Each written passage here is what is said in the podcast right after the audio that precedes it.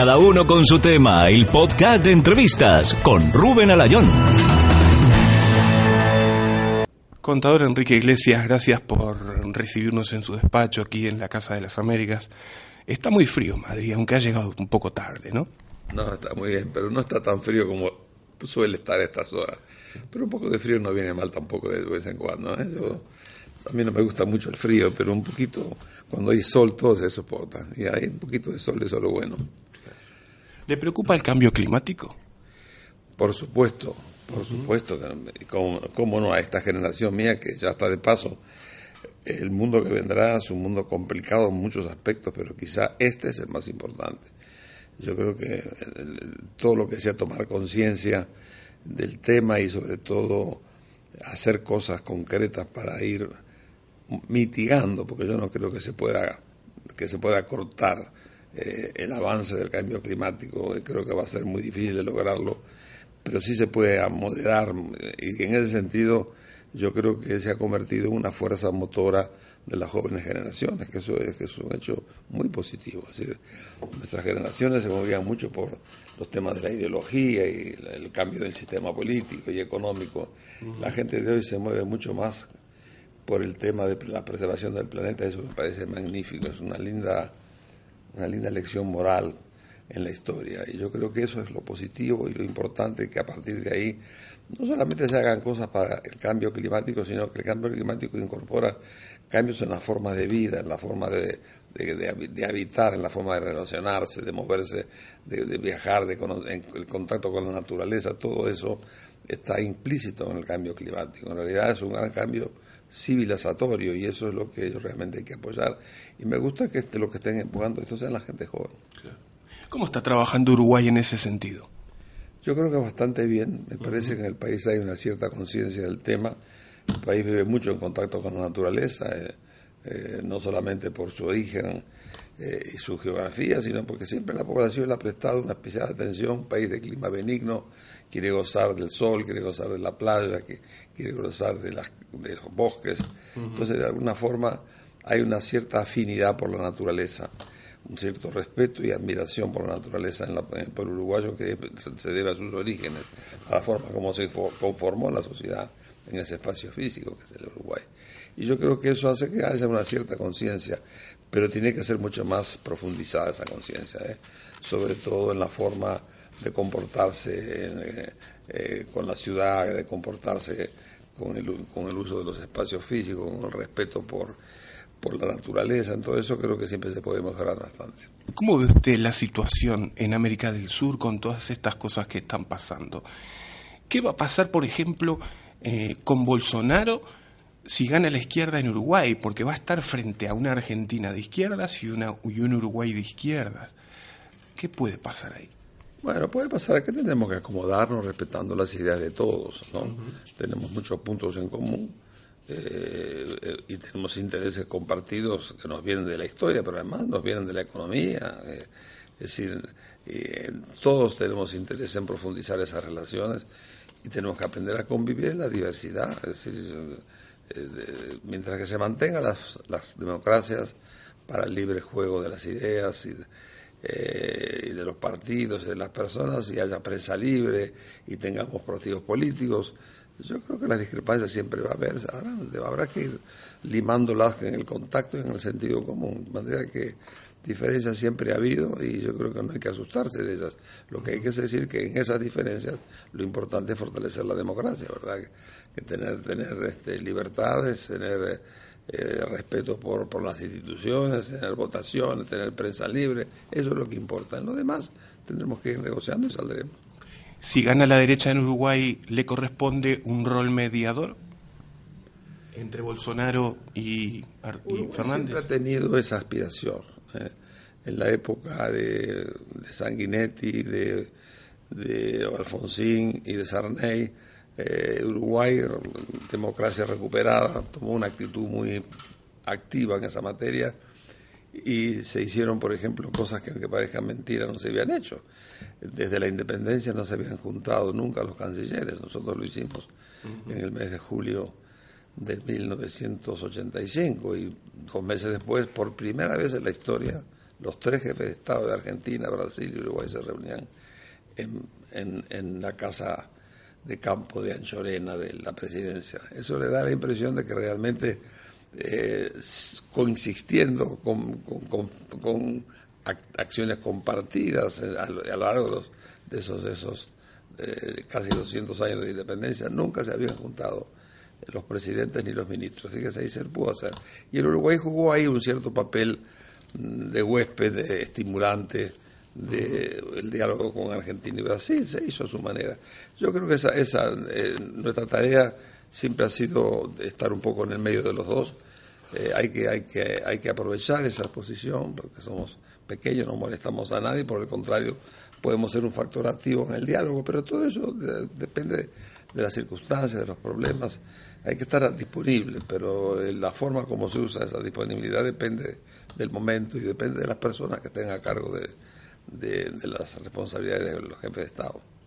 Tengo que ir saltando de tema en tema porque tenemos poco tiempo. Escuché por ahí que usted usaba aquí en Madrid el transporte público, el metro. ¿Es verdad?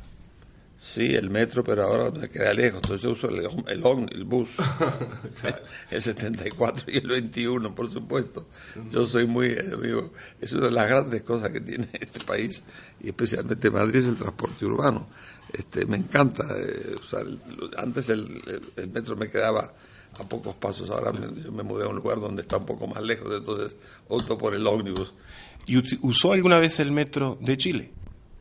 No, porque yo, la verdad que cuando me fui de Chile, todavía el metro no estaba en su máxima.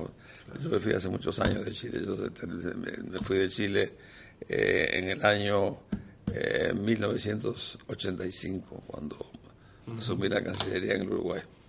En esa época todavía el metro estaba, eh, ya estaba, pero estaba empezando a, a funcionar y no, no, no tenía yo ocasión de usarlo, sobre todo porque y muy lejos de, mis compromisos de, trabajo. Eh, ¿Qué piensa de esos daños que se produjeron en Chile? Me parece muy malo, totalmente rechazable, ¿verdad? a, qué conduce todo eso? A que tengamos ahora meses y quizás más años en reparar eso y quién lo usa la gente, sobre todo la gente pobre. ¿A, a qué lleva todo ello? El Estado va a pagar, se, se va a reconstruir el metro, pero ese vandalismo ese vandalismo era realmente despreciable, de arriba abajo. ¿eh?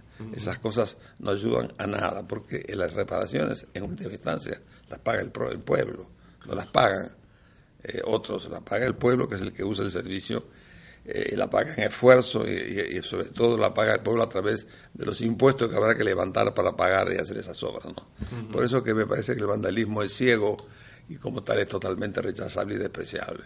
Eh, no se puede identificar como manifestación.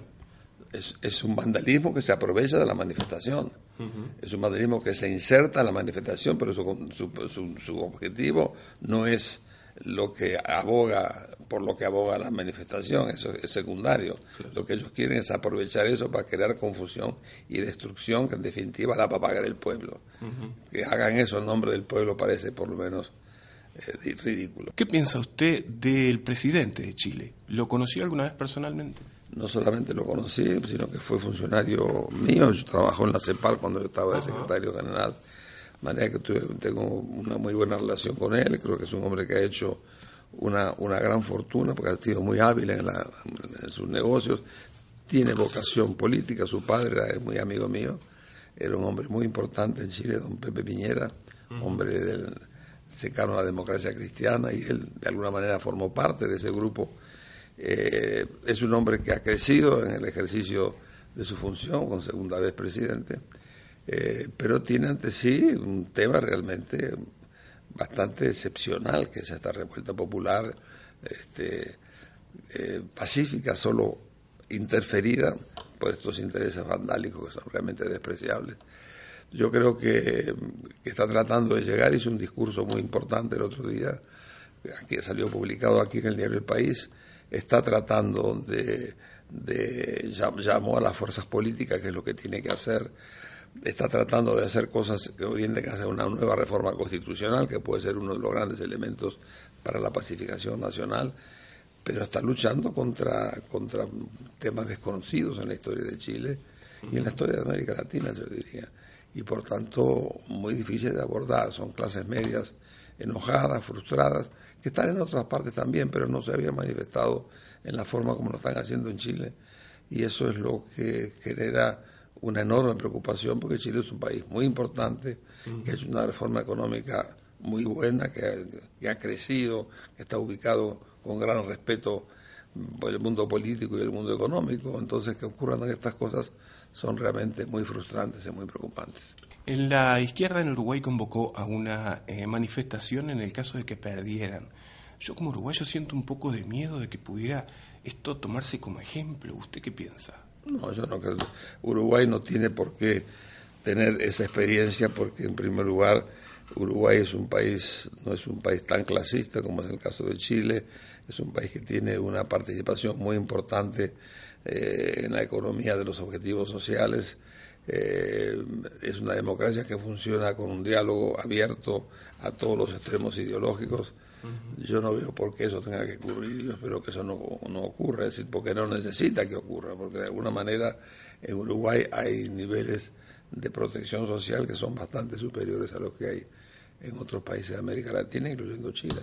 Pero usted reconoce que Uruguay en estos momentos se encuentra un poco intolerante en cuanto a las expresiones populares. Yo no tengo esa impresión. ¿No? Eh, en Uruguay hay manifestaciones de todos los partidos políticos, han recorrido el país de arriba abajo todos los, todas las expresiones políticas pacíficamente, sin ningún problema, usando de los medios con total libertad y ecuanimidad ¿por qué, vamos, ¿por qué tenemos que ser comparables con lo mismo? Em, ¿Cómo debería afrontar la situación actual de la economía en Uruguay en un posible gobierno de derechas? ¿Un gobierno de, derechas? Yo no sé llamar simplemente derecha, un gobierno de centro-derecha, creo que lo pondría por ese término. Yo creo que eh, está, se sabe lo que hay que hacer, es básicamente eh, la coyuntura internacional no es lo brillante que fue en los últimos 10 o 15 años. Entonces tenemos que convivir con una, una relación internacional menos generosa con respecto a nuestra capacidad de, producción. Pero estamos con un país que en este momento tiene experiencia y sabe exactamente por dónde hay que entrarle al tema. Un tema central es la reducción del déficit fiscal, que es importante, eso todo el mundo tiene conciencia de ello. Y lo otro es un gran choque de productividad, es decir, mejorar la eficiencia que se ha venido haciendo. El país este, no reconoce eh, cuántas cosas se han venido haciendo en estos últimos 30 años para cambiar la economía del país. El país hay una, estabilidad financiera eh, muy respetable, ¿eh? ha alcanzado niveles de, niveles importantes de reservas, tiene una conducción muy buena de la política monetaria y financiera y además tiene reservas importantes, de manera que el país está, va a enfrentar un periodo más seco en materia de impactos externos, pero hemos tenido uno, sobre todo en particular, que es la inversión de UPM, que va a generar un impacto muy positivo en los próximos cuatro años en materia de crecimiento, porque se constituye un hecho notable en, la, expansión de, de, la actividad nacional, especialmente de la construcción. Entonces, yo creo que vamos a tener problemas, pero el país tiene condiciones y sobre todo el país ha dejado atrás dogmas que nos hicieron mucho daño. En el país hay respeto por, por el déficit fiscal y voluntad de poder corregirlo. En el país hay respeto por la fluctuación del tipo de cambio que tiene que acompañar eh, las variables económicas internas para no, para no perder competitividad. Tiene conciencia de, las medidas fiscales ¿eh? para la reducción, como yo le decía, del déficit. De manera que yo creo que estamos mucho mejor preparados para navegar en tiempos difíciles como los que vendrán. Pero no hay que olvidarse que son tiempos complicados, porque son a nivel mundial complicados y además yo creo que son tiempos complicados que van a, durar. Esto yo no que es una cosa anecdótica de un par de años, es una cosa de largo plazo que nos obliga a prepararnos para navegar en esas nuevas realidades que se nos vienen encima la influencia argentina va a jugar un papel importantísimo. Siempre Argentina y Brasil son dos grandes socios nuestros, todo lo que ahí pasa nos afecta.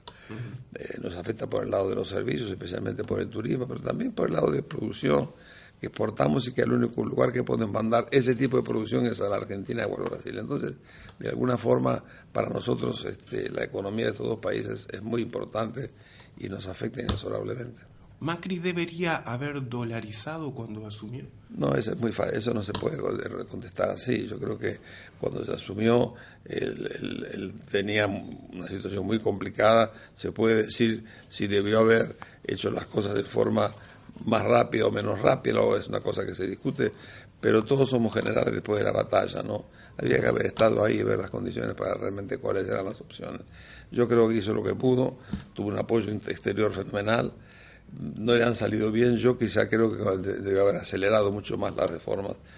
Eh, y no lo hizo para, que, para hacerlas más potables en la sociedad, pero quizá este, ese puede haber sido una opción. Pero yo no, no, no, no me gusta este, dar clase del pasado. Había que estar para realmente entender lo que había que hacer, si es que había que hacer alguna cosa diferente. ¿Conoce San José, mi tierra? Conozco San José, sí, estuve ahí, estuve con Chiruchi más de una vez, cuando era intendente este y, conozco el Teatro Mació, que me parece una joyita nacional que hay que defender, y algunos de sus pintores, porque de alguna manera yo tengo algunas cosas de ellos, que, de algunas cosas de pintores ahí estuvo gente que ahora mismo, este Bruno Sveir es un... Nuestro común amigo. Nuestro común amigo es un valor de, este Maragato, que realmente está haciendo como una muy buena carrera, es uno de ellos pero ustedes han tenido otros en el pasado, han sido buena gente, de manera que hay una vida cultural respetable que contribuye a la cultura del país. En sus épocas como presidente del Banco Interamericano de Desarrollo, usted tuvo participación activa en el eh, ámbito agropecuario, con préstamos y convenios, recuerdo DIPRODE, eh, y usted ha, bregado siempre por la calidad humana, por la calidad de vida de, de las personas. Esto me lo recordaba Juan Chirucci, usted ha trabajado con él ahí codo con codo, ¿no? Sí, creo que él se mueve también esa misma beta. Más aún, el banco es importante para prestar dinero, para eh, generar bienestar en la gente, no es otra función, se crearon para eso, aportar recursos que permitan expandir la producción y a partir de ahí dar mejoras a los niveles de vida, ese es su objetivo. Es un gran placer, yo tengo un enorme privilegio de haber estado 18 años en un banco con una enorme capacidad de, de, acción en la región, como primer, la primera fuente de, multilateral de recursos, y haber contribuido no, solamente a la inversión económica, sino sobre todo a la inversión social, especialmente áreas, por ejemplo, donde el banco tuvo y tiene una importancia particular, que es el campo de las microempresas, de las pequeñas empresas. Por supuesto, las empresas medianas y grandes son muy importantes, pero eh, en América Latina hay una enorme informalidad que se nutre de ese tipo de pequeñas empresas donde el banco es el líder, claro, en cuanto a presencia y, apoyo. Eh, su amigo Chirichi piensa a lo mejor volver a la política. ¿Usted qué le aconsejaría? Mire que es un muy buen político y por tanto no debería irse de la política. Me parece muy bien que, que retome, que retome lo que es su vocación originaria. Cada uno con su tema desde Madrid con Rubén Alayón. Eh, ¿Usted cree que Putin está corrigiendo errores de la Unión Soviética, como lo dijo Gorgachev en su momento? Yo no me atrevo a hablar de esos temas, que no me siento con autoridad como para opinar sobre, lo que me está preguntando. He acompañado de cerca este, el surgimiento de, la nueva Rusia. ¿eh? En su momento, usted que de Georgia me tocó eh, conocer bastante a, su... Eduard Shevardnadze, ¿no? Posteriormente presidente del país, ¿no? Eh, es mucho porque en el año, en el año 1986 se cumplieron los 60 eh, años del reconocimiento por parte del Uruguay del gobierno comunista de Stalin y hicimos relaciones diplomáticas, fue el primer país que lo hizo y por tanto este se, celebró en el Kremlin, se hizo una ceremonia especial en el Kremlin y otra en el Ministerio de Relaciones del Uruguay sobre ese tema. Y el, el, el que estaba a, a, cargo de la relación diplomática era, por supuesto, Shevardnadze. Yo fui a la, Unión Soviética y él vino a visitar Uruguay, de manera que entablamos una muy buena relación personal, con muchas conversaciones privadas este, sobre el capitalismo, sobre el futuro del capitalismo, sobre el papel de la planificación, el papel de la tecnología. Recuerdo que él tenía una particular preocupación por la difusión del avance tecnológico y admiraba cómo lo habían hecho los Estados Unidos y no lo habían podido hacer ellos en Rusia. Ese tipo de discusiones nos llevaron mucho tiempo y tuvo además este, actividades de mucho coraje. Yo recuerdo, por ejemplo, una vez cuando fuimos juntos en el auto a la, embajada eh, soviética, que dicho sea paso quedaba frente a mi casa. Ah, sí. Sí, y había un grupo de, de, personas de la colectividad judía que estaban gritando en la calle y él hizo para, me hizo parar el auto. Le dijimos al chofer que parara, se bajó, fue caminando yo no sé qué fue que dijo, se quedó 20, media hora con ellos, se disolvió la reunión. Yo digo, esto es una cosa mágica, ¿cómo ha hecho usted para parar la reunión? Bueno, les expliqué lo que estaba pasando. Es un hecho que no voy a olvidar nunca, fue realmente una, una, forma muy, muy única, ¿verdad?, de que frente a una manifestación de esa magnitud, una persona que, este, que se baje del auto oficial, y yo me quedé, yo no lo acompañé, y pasa, atraviesa la calle y frente a esa manifestación dirige la palabra y después pasa 15, 20 minutos explicando a la gente bajaron los, los y se fueron. Claro. Sí, sí, Era un gran caudillo, ¿no? Era yo creo que una gran persona, a mí me pareció, tengo el mejor recuerdo de él. Eh, no tuve más que esas experiencias y alguna vez lo encontré en Naciones Unidas, pero yo creo que el, eh, eh, yo tuve una persona razonable, serena, angustiado por, por, por mejorar, por darse cuenta que las cosas no funcionaban en su país y que tenía que hacerse cosas, qué cosas, y comparaba, yo recuerdo, por los modelos de, los países desarrollados y qué es lo que realmente faltaba hacer. Era una persona visionaria, eh, me pareció abierta, y me pareció una buena persona, además, de todo eso. ¿Sabe que él dijo, dio eh, la marca del coche cuando hicieron el atentado contra él? Eh, él dijo la marca del coche y dijo que lo había salvado el coche. Entonces, las ventas de ese coche subieron. Había escuchado eso. No, me imagino. Sí, sí, sí.